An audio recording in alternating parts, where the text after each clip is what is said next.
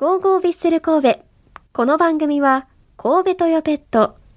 ワコーレマンションシリーズの和田光さんと共にお送りします。ラジトピ、アクタビッセル通信3月号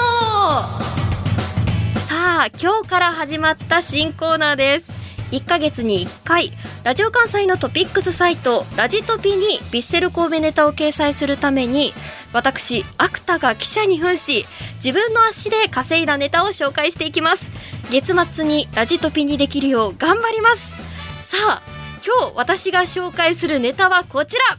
ネタなのかな？開幕戦、アビスパ福岡サポーターの女の子にアクタが話しかけてみたということで、まあ、これが何かと言いますと、まあ、先週、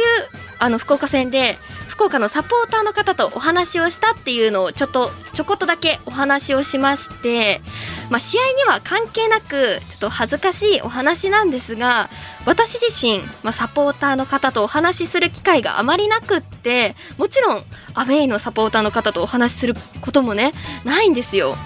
で福岡戦でノエスタに向かっている時にスタジアムの行き方教えてくださいって福岡から1人で来たという女の子に声をかけられたんです。もうそれがですね嬉しくて嬉しくてもう今考えたらかなりのおせっかいなんですけどあの初めての福岡から神戸までの遠出やろうし、まあ、親御さんももうきっと心配やろからもう入り口まで連れてってあげようと思ってもう地下鉄どっちですかって言われただけなんですけどもうそこからしっかり説明してあげてなんか神戸の名店街で食べるとか福岡まで帰り帰れる？わからんかったらもう全然新幹線の駅まで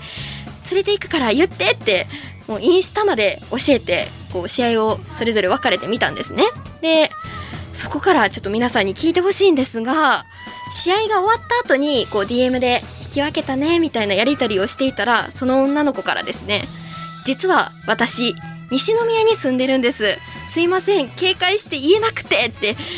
DM が来ましてもう私めちゃくちゃ警戒されてたんですね。ぐいぐい行き過ぎて不審者に見えてたんだそうです。もうそれは以後気をつけようと思います。そしてスタジアムに行く皆さん私はですねこれくらいサポーターの皆さんとお話ししたいと思ってますのでスタジアムで私を見かけたらぜひ声をかけてくださいね。ということで今日から始まりましたラジトピアクタビッセル通信3月号。リスナーの皆さんもスタジアムで起きた出来事ですとかスタジアムで出会ったサポーターさんのお話をぜひこの番組にお送りください。メールはビッセルアットマーク JOCR.jp VISSEL アットマーク JOCR.jp ファックスは078-361-0005 078-361-0005です。たくさんのご応募お待ちしています。